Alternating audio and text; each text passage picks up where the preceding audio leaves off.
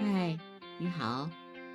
今天去了房山的大石河附近观鸟，早上七点半到的，看到了大约十六种鸟类。很有意思的是，先遇到了红尾水渠。红尾水渠的样子特别的好看，对，因为它浑身都是蓝黑色的，特别是雄鸟。但是它的尾巴是红色的，尤其展开的时候非常的漂亮。它是属于温科水渠属的这种小型的鸟类。它的翅是黑褐色的，啊，雄鸟的通体大都是蓝绿蓝色，与尾羽和尾上腹羽都是栗红色的。那雌鸟呢，是上体是灰褐色的，翅是褐色。还有两道白色的点状斑，尾羽是白色的，端和腹羽都是黑色的，所以它的尾的上下腹羽都是白色的，下体灰色，还有不规则的白色细斑。你如果你看见雌鸟和雄鸟，你都不相信这是一种鸟，你会认为这是两种鸟。红尾水渠。呃，主要活动于山间溪流当中，或者是山区的河谷啊、平原、河川地带的岩石当中，河流附近的建筑物四周，或者是池塘的堤岸间。它主要吃昆虫，也吃少量的植物的种子。它的呃体重呢是十七到二十八克，体长呢是。十一到十四厘米，是在北京红尾水渠算是留鸟，嗯，一年四季你只要是去这些山间，那个都能看见它们。但是冬天的时候呢，看的可能秋冬的季节看的就多一些。它是经常是单独或者成对活动。啊，我今天特别巧的是，我去了两个地方啊，第一个是去了大石河。然后第二个呢，去了拒马河。那么拒马河那个附近呢，就呃有那个它的那个红尾水渠啊，都是两只雄的在一起，我觉得好奇怪。但是一般来说，其实它是单独或者成对活动的，主要是站在水边或者石头当中，水中主要是水中的石头当中，还有公园的岩壁或者电线上。你看见它站在那儿的时候，呼跳出来，跳起来一下，然后又飞回来，就是它把虫子吃掉了。呃，停了停的时候呢，尾巴上还上下不断的摆动，还把尾巴呢散成像扇子一样左右来回的摆动。你想它蓝，就是整整个身体都是蓝色的，然后就那个尾巴是呃橙色的。一展开以后就特别颜色特别鲜艳，很分明。它就是发现，如果发现水面或者地上有虫子的时候，就很快的就去就去捕捕捉，然后又飞回原处。还有的时候在地上快跑，啄食昆虫。如果有人干扰的时候，它就紧贴着水面沿河飞行。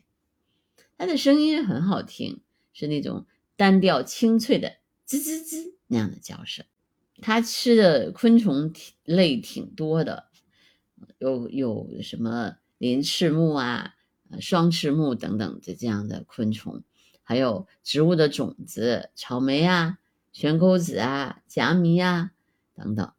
它繁殖呢也特别简单，嗯，都是把那个它的巢放在那个悬崖。峭壁的那个洞隙啊、岩石啊，或者是土坎的凹陷处，还在这个岸边的岩石当缝中，或者是树洞当中营巢。它的巢基本上是杯状或者碗状的，基本上隐蔽的特别好，不容易被发现。还有的时候，它的巢里面还垫着羊毛呢。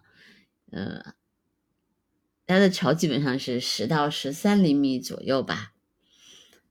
每每窝大概产卵三到六枚，卵的颜色呢也是圆形或，白色或者是黄白色。雌鸟孵卵，但是雌雄共同喂育幼鸟，嗯，因为它的幼鸟属于晚成型的鸟。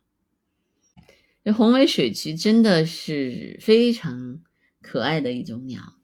我今天看看能不能把它们的照片放在内文当中，哎，也希望大家喜欢它。这是我在呃房山的那个大石河看见的。几种鸟类当中最有趣的一种。后来呢，我就一路在说，我说这个河上面为什么没有冠鱼狗呢？后来啊，我们就说那就再去另外一个龙神庙那边去看看有没有冠鱼狗。结果特别巧的是，我们那边其实也有红尾水渠。嗯，当我的同伴在拍摄的时候，我往电线上一看，说啊，冠鱼狗，然后就我们就拍到了它。关于狗啊，真的，我觉得它特别，它特别可爱，就是特别，特别是它的冠羽，嗯，它是属于翠鸟科鱼狗属的一种动物，还是一种，也是一种就是中型的鸟类。它体长是二十四到二十六厘米，翼展呢是是四十五到四十七厘米，体重呢七十到九十五克，寿命四年。这种鱼狗头具显著的羽冠，体羽黑色，具有很多白色椭圆形或者其他形状的大斑点，冠羽中间基本是白色的，只有少数的白色圆斑点。它主要是栖息在林中的溪流、山脚平原、灌木丛或者疏林、水清澈而缓流的小河。溪间、湖泊，还有这个灌溉水渠等等水域，食物以小鱼为主，还吃甲贝类，嗯，还吃这个甲壳类和多种水生昆虫和幼虫，也吃小型的蛙类和少量的水生植物。它的英文名字是 Crested Kingfisher。名字很好听，Kingfisher 长的样子也很挺搞笑的。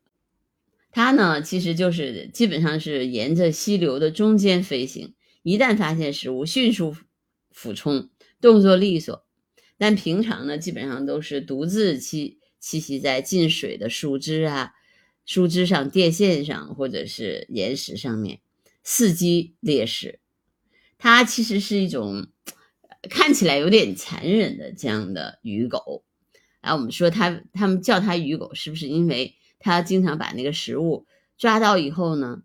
比如他把鱼抓到以后，他不他放在那个木头上面，不断的摆弄，还把鱼抛起来，呃，就然后有的时候把鱼摔死，摔死以后再吃，还把抛起来的原因是要把从头把鱼吞进去，所以它栖息的那个杆子上面，旁边都有好多。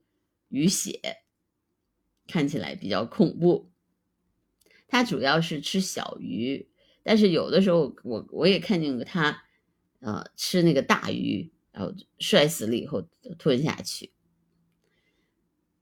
它加入水中的时候还能保持极佳的视力，因为进入水里以后，它的眼睛能迅速调整水中因光线造成的视觉反差，所以捕鱼的本领特别强。